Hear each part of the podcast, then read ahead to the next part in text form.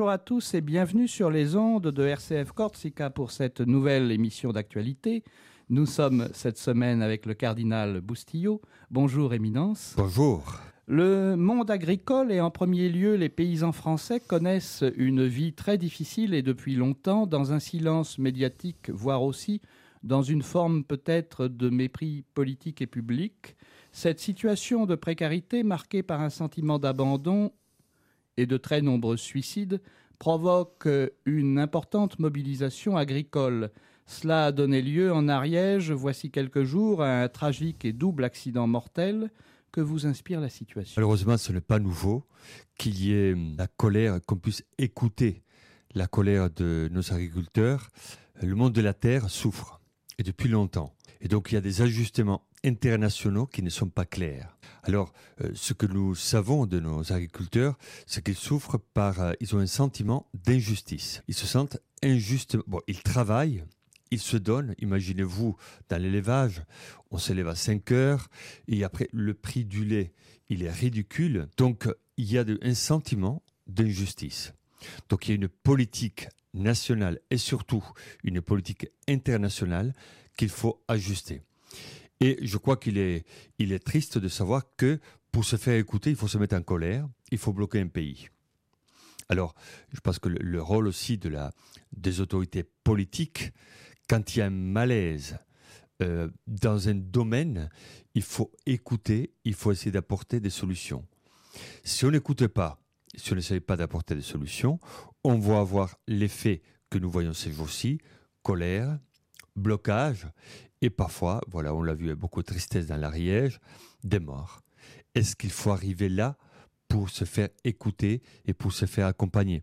Je pense qu'il est important que nos agriculteurs puissent exprimer leurs sentiments et dire ce qu'ils sont en train de vivre et surtout leur injustice. Vous avez parlé beaucoup des suicides. Cela signifie quand même que ce monde dont on a besoin, euh, ce monde de la, de la terre, il n'est pas bien, ils ne sont pas considérés ils ne sont pas écoutés ni conseillés. Donc, euh, on sait que le Premier ministre va parler, va donner des mesures. Moi, j'espère qu'elles vont être un peu dans la ligne du respect et dans la ligne euh, euh, de la dignité de nos agriculteurs. Toute l'Europe est du reste très marquée par une mobilisation paysanne et agricole. Quel sentiment avez-vous de la réalité rurale en Corse? Écoutez, en Corse, j'ai eu la joie de, visiter le salon de l'agriculture euh, à Vescovado, mais je me rends compte qu'il euh, y a quand même des défis chez nous. La terre, elle est là, il y a de l'aide, c'est bien, mais est-ce que nos agriculteurs sont écoutés, entendus Est-ce qu'ils sont accompagnés? Je pense que le fait d'avoir des instances euh, régionales et locales pour euh, accompagner les agriculteurs, c'est une bonne chose. Je pense qu'encore une fois, d'un point de vue euh, tout à fait local, il est important d'écouter. Il est important de savoir ce qu'ils vivent. Il est important de dire pourquoi cette mobilisation, pourquoi cette souffrance, qu'est-ce que vous vivez. Si on ne se rend pas compte de ce qu'ils vivent, ben, on n'aura pas des solutions justes et ajustées à leurs difficultés, à leurs problèmes et à leurs souffrances. Tandis que l'inscription de l'interruption volontaire de grossesse, l'IVG, dans la Constitution française est en discussion et en voie d'adoption à l'Assemblée nationale, on sait que le président Macron a récemment parlé d'un plan pour la fertilité et pour lutter contre la chute de la natalité en France. Comment réagissez-vous face à ces débats et devant tant de paradoxes politiques et publics ben Écoutez, effectivement, comme vous le dites, c'est vraiment étonnant, surprenant de voir euh, ce qu'on voit alors d'un côté, on veut inscrire l'avortement dans la Constitution. déjà, l'avortement est un échec, une souffrance. Et donc, de l'autre côté, on parle de fertilité. Moi, ce que je remarque depuis quelque temps, c'est que euh, d'un point de vue régional et d'un point de vue national d'un point de vue, je dirais, mentalité occidentale, on insiste beaucoup sur la natalité. Donc, on se rend compte euh, il a fallu du temps quand même, que euh, un peuple pour grandir a besoin d'avoir des enfants. Autrement, la vie est compliquée et la vie euh, peut provoquer aussi des tensions et des divisions. Alors vous voyez, moi je pense que dans la politique nationale, il faut tenir compte de tout, de tous les besoins. Mais moi je suis toujours pour la vie, donc il faut que la vie soit respectée, il faut que la vie soit encouragée Alors quand il y a des, projets de fertilité et, de faciliter, pas, il faut faciliter. Moi, je pense que la, fonction et la mission des parents, c'est pas évident aujourd'hui pour les parents. Quand on voit la vie professionnelle et quand on voit la vie familiale, c'est pas du tout évident d'avoir des enfants. Alors, l'État, justement, doit faciliter la manière euh, d'éduquer, d'accompagner de jeunes enfants.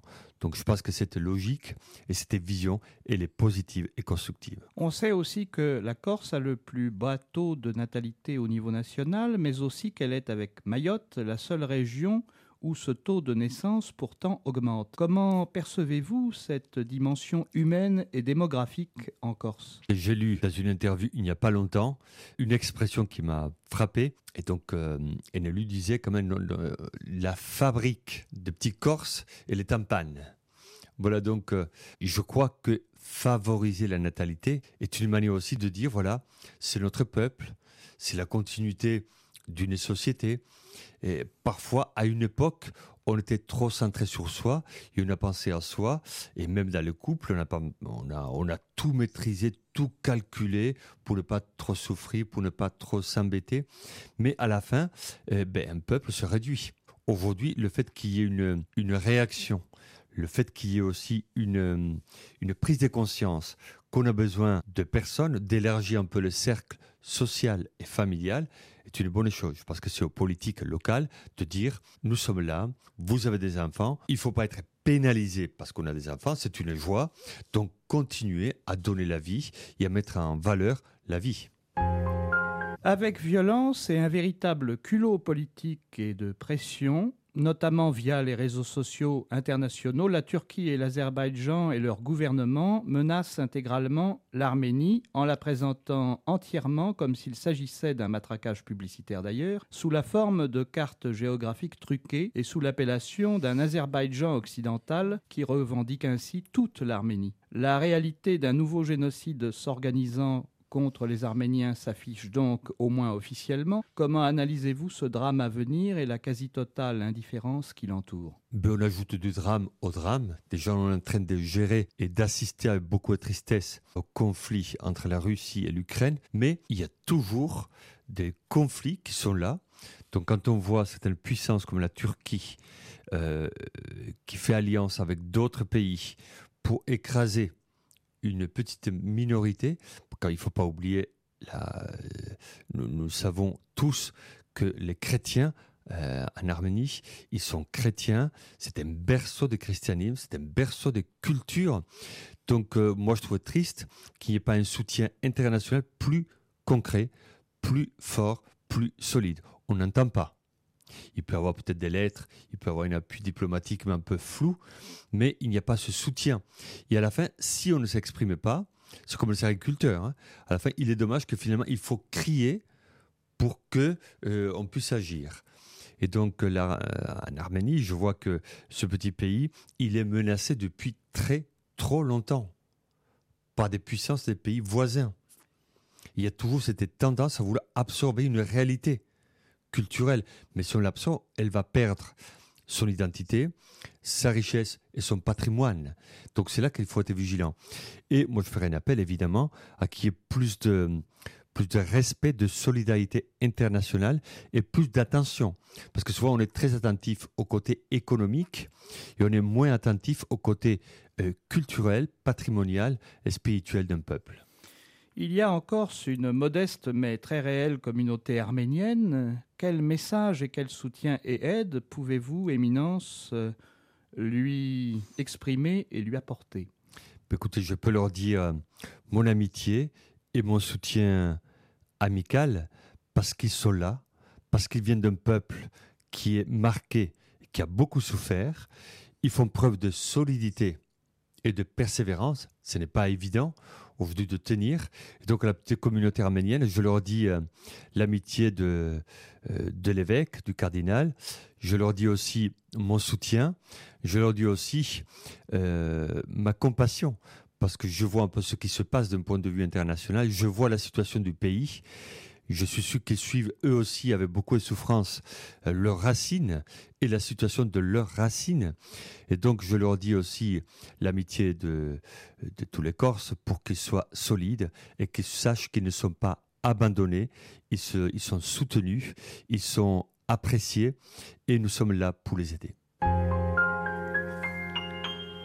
Le cardinal Parolin a exprimé tout récemment son profond souci d'une explosion générale du Proche-Orient. Comment percevez-vous la situation et ses perspectives si graves? Écoutez, là aussi, tout peut exploser avec beaucoup de facilité. Nous le savons, la situation au Moyen-Orient est toujours complexe et difficile d'un point de vue euh, géographique, politique, d'un point de vue diplomatique et militaire, d'un point de vue culturel. Et donc, à n'importe quel moment, il peut y avoir euh, euh, une explosion, une guerre. Nous sommes toujours là. Nous voyons déjà les tensions, nous voyons les conflits, nous voyons les différences, nous voyons aussi les soutiens internationaux. Je pense qu'il faut être extrêmement vigilant et utiliser la voie diplomatique, encore une fois, pour éviter qu'on tombe dans une guerre, parce que cette guerre aura des conséquences lourdes, et pas simplement pour le Moyen-Orient, mais pour euh, le monde, pour toute l'humanité. Le 2 février, vous prendrez part à la journée de la vie consacrée à Bastia. Que signifie-t-elle pour l'ensemble de la Corse? La vie consacrée euh, est la vie consacrée. Les personnes qui sont consacrés à Dieu. On célèbre des vies. Parce que parfois, quand on voit des consacrés, on dit, ah, les pauvres, ils sont enfermés dans leur couvent, dans leur monastère. Mais c'est une vie donnée.